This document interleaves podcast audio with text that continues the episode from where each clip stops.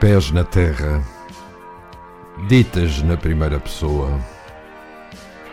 Embarcamos nesta crónica quinzenal da autoria de Raquel Ochoa e vamos sempre, sempre em frente, até, quem sabe, termos dado a volta ao mundo.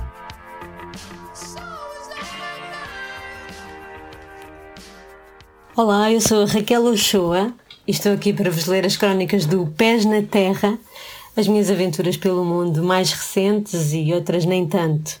Continuamos no Sri Lanka e já na Nova Zelândia tinha falado dos autocarros e de aventuras em autocarros.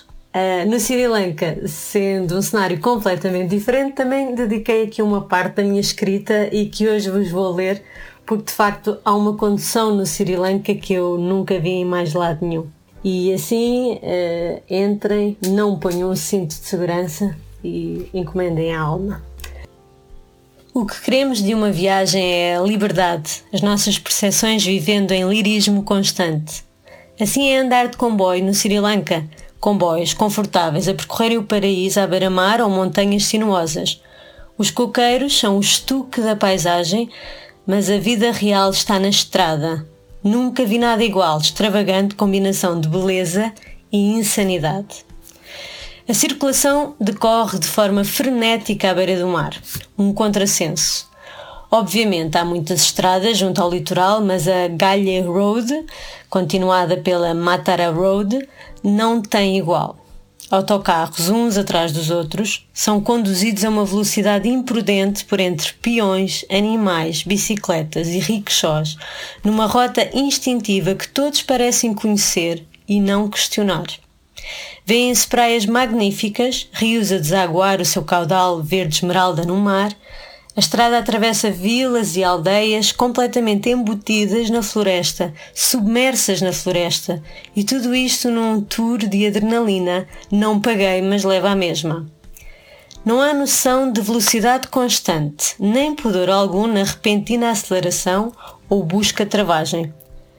Mas esta descrição é bucólica comparada com a adrenalina de estar dentro de um autocarro. Não abrandam nas povoações, ser ou não ser uma zona povoada é-lhes indiferente, temos a certeza de que se perdessem um minuto, para os motoristas seria uma desgraça insustentável. Para não perder o balanço, por norma, o autocarro tende a não parar por completo, evitando ao máximo ter de recorrer à primeira mudança.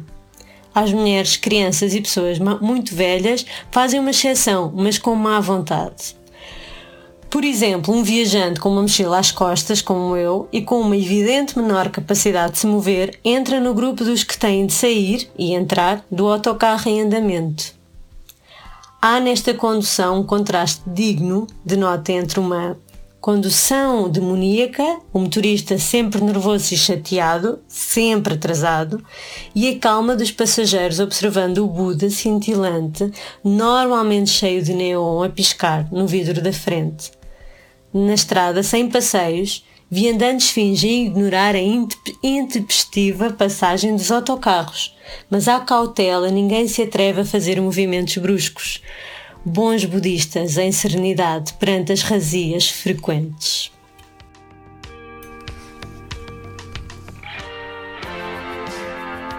Pés na terra, ditas na primeira pessoa.